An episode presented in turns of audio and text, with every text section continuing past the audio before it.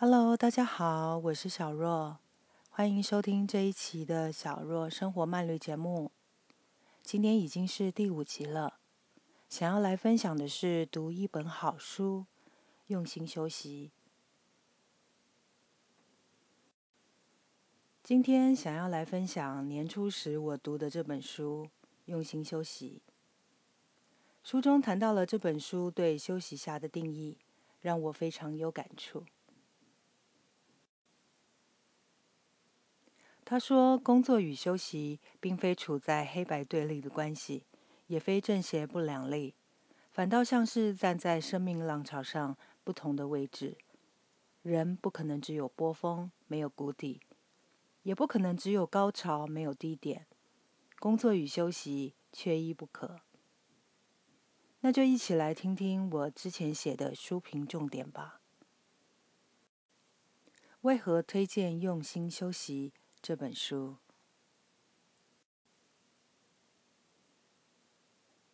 用心休息》这本书以实验、科学论据的角度，说明如何透过休息帮助我们激发创意。简单说，就是刻意休息。就跟之前有一本很夯的书叫做《刻意练习》，有着异曲同工之妙。如果你像我一样，本身是创作者。或者是工作时常需要发挥创意，甚至是工作疲累遇到卡关，不妨先听听我分享阅读心得，或许你可以找到适合自己休息的妙招哦。如何刺激创意的方式？对于我们文字工作者来说，休息是刺激创意的方式之一。书中也传达了一个很重要的概念：休息是一种技能，它就跟唱歌、跑步一样，基本上有效率的休息就可以享受更彻底的休息，之后便能神清气爽、精神百倍。而休息的方式有很多种，它还能刺激我们需要的创意。这本书里谈到许多科学验证。证明用心休息可以消除疲劳，也可以活络心智活动。更重要的是，它可以刺激创意。这是因为用心休息有助于释放一天的压力跟疲惫，协助让新经验的学习心得进入记忆体，刺激潜意识的空间。所以，当用心休息时，好点子跟灵感就会冒出来，就像呼吸一样自然。如何透过用心休息来刺激创意呢？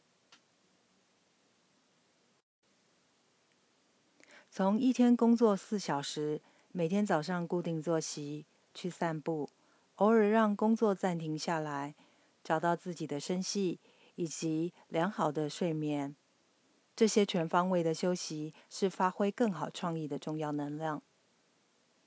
以下就来简单分享刺激创意的六种方式，这也是书中里面谈到的六个方式。第一点，一天工作四小时，其实就是让工作断点，隔天再继续比较轻松的一种方式。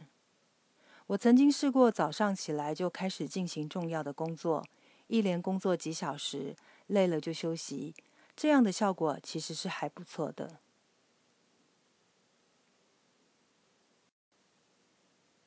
第二点，每天早上固定作息。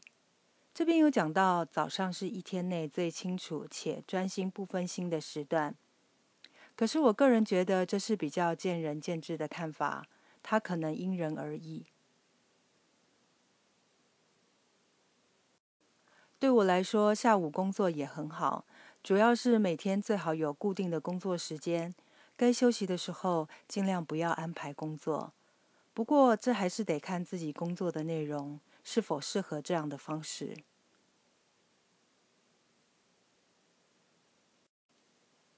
第三点，散步，这是恢复体力、释放潜意识的好方法。像我个人有时候就会散步半小时到一小时不等，而散步因为路上有行人，还有其他的事情分散我们的注意力，不知不觉就会放空脑子。走动也会让身体暂时放下压力。第四点，小睡片刻，其实也可以当做是午休。午休是有助于大脑恢复辨识的能力，不过我觉得还是要看自己的身体状况。有些人睡十分钟后精神就很好，有的人呢是一定要睡上半小时后，他才会有精神。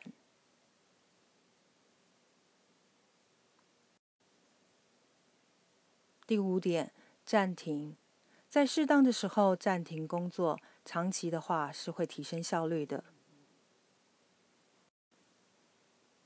有时候我烧脑想文案时，很容易偏头痛。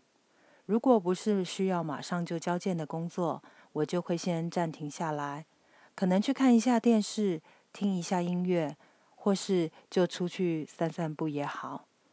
再回来处理工作的时候，精神就又回来了。第六点，睡眠。书中有提到，睡觉的时候可以让脑子自我修复，大脑也可以趁机整理记忆。知名科学家达尔文就是最好的例子，但别看他满腔热忱。他只投入短工时的科学研究，而作家也可以一天只工作四到五个小时的相似模式。诺贝尔文学奖桂冠的德国作家汤马斯曼，他早在一九一零年就已经固定作息，三十五岁的时候就出版广受好评的小说《布登伯洛克家族：一个家族的没落》。汤马斯刺激创意的方式是从早上九点开始写小说，期间严禁外人打扰，下午就阅读或者是处理堆积如山的信件，有时也会外出散步。结束休息和下午茶之后呢，再花一两个小时创作轻松的短篇作品，或者是修改之前的文章。暂停对我们写作是很有帮助的。这时候不需要强调今日事今日毕，就好比我的文章从来都不会一天内就完成，有些文章还会分好几种阶段去处理，这样的效果会比一次写完更好。而书中也有提到相关的创意思维，海明威就建议作家在句子写到一半的时候。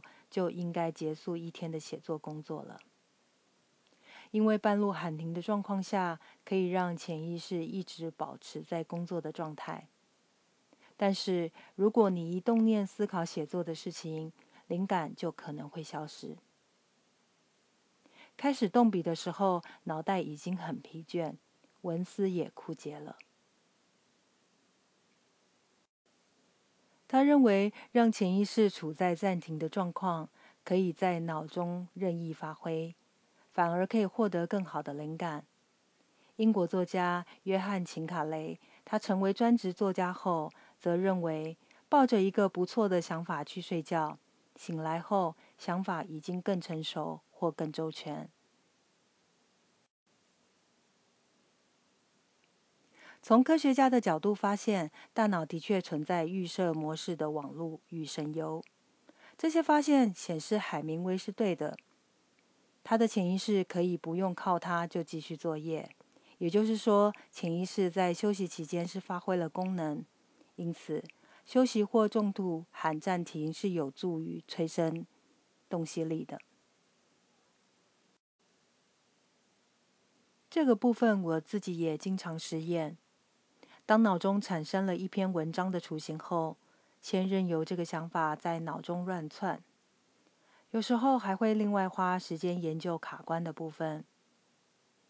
比如说，前阵子在写不丹文章时，我就对他为何难以入境的原因感到很好奇，所以我去查了很多的资讯，加以辅佐写文。得到答案之后，我对写这篇文章也变得更加顺畅无碍了。休息可以激励发散思维。像我们这样用脑过多的人，时常面对脑极化、持续性的专注力，这样不停的聚焦思维，也无法发挥更多的创意。这种像解谜般的找答案，就会陷入一个萝卜一个坑的窘境，很容易失去弹性，也不容易有更多创意发挥的空间了。当我们需要花很长的时间稳定持续研究一个目标时，就该善用休息，降低耗费精力，才能够比较持之以恒的去完成它。因此，书中就谈到了另一种发散思维，就像心智图一样，将创意以辐射状的思考模式向外扩散，发掘每一种可能。这个算是开放性答案，而在放松的状况下，其实就能激荡更多的创意。这种理论我曾实际在写文章的过程中得到验证。比如说，我打算写一篇意大利旅游文，我会先思考这种文章对读者是能释放怎样的讯息，是有用的、有趣的，还是知识传递，或者所见所闻。任何一种思考的延伸，都有助于在这个议题中发酵。毕竟，写一篇文章从零开始，如果创意不够弹性的话，可能写出来的文章就会像论文一样冗长而无趣了。创意思维可以分为四个阶段：第一个阶段是准备期，第二个阶段是酝酿期。第三个阶段是霍朗期，第四个阶段是验证期。其中第二个阶段酝酿期跟第三个阶段霍朗期都可以透过训练学会。从自听议题进入微调，再用每天固定作息的方式进行创作，偶尔也给自己神游放空的空间，就能够练习提高敏锐度。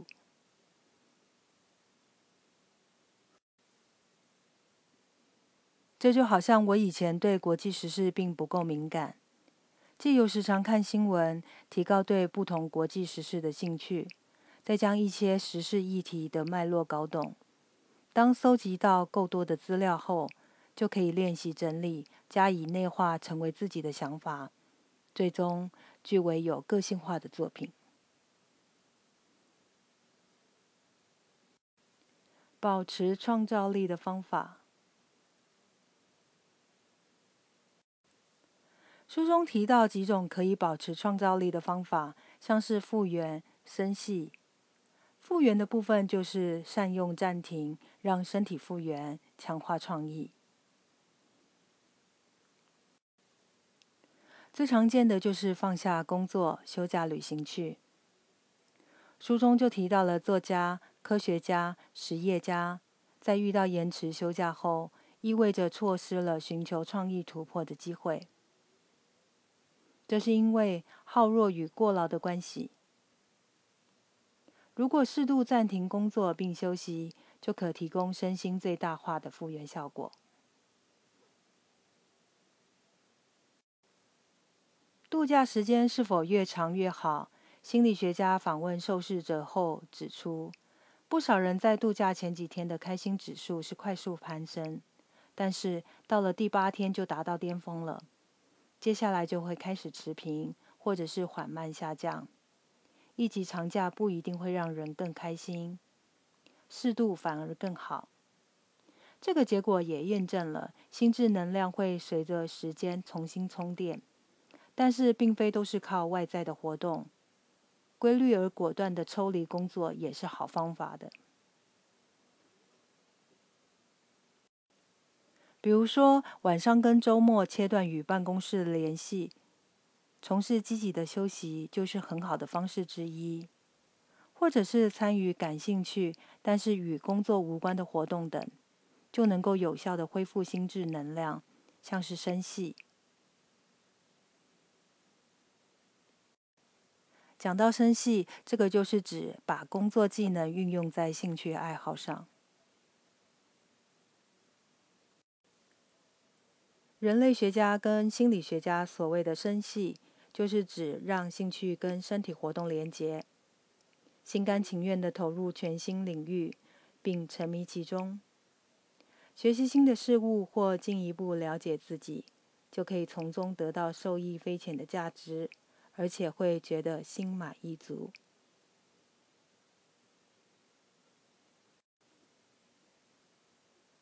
说穿了，就是运用自己在工作的经验来培养第二专长，因为得到强烈的满足感，就乐于挑战，加深专注力。当这些与自己产生了相关联结后，深吸就成为有效休息的方法之一。就像现在人人都在谈的斜杠人生，当第二专长成为自己行云流水的擅长工具时，转换行业也许就不是难事。像我过去就是做贸易，对世界许多地方的地理位置或是文化习惯有一些概念。后来换做旅游编辑、旅游部落客之后，就很快的得心应手。还把小心审阅出口文件的习惯也带到写作上。现在社会是否该正式休息呢？我觉得这是现在蛮值得思考的一件事情。如果将工作与休息用相辅相成的概念去取代对立的话，当充分休息后，就能够有效的刺激创意，保持创造力。这样不仅对身心有良好的帮助，相信工作将会更有效率。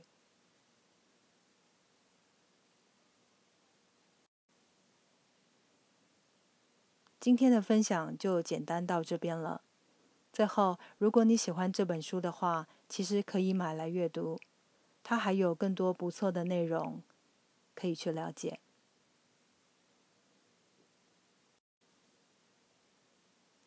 不知道大家是否喜欢我的这一集书评分享呢？这个其实是在我之前就已经写在文章里面的部分，但是因为要拿来说给大家听，所以其实有改蛮多的部分。当然，最好的建议就是去买这本书来读看看，内容其实真的蛮实用跟丰富的。最后，如果喜欢我的节目，也欢迎订阅我的频道。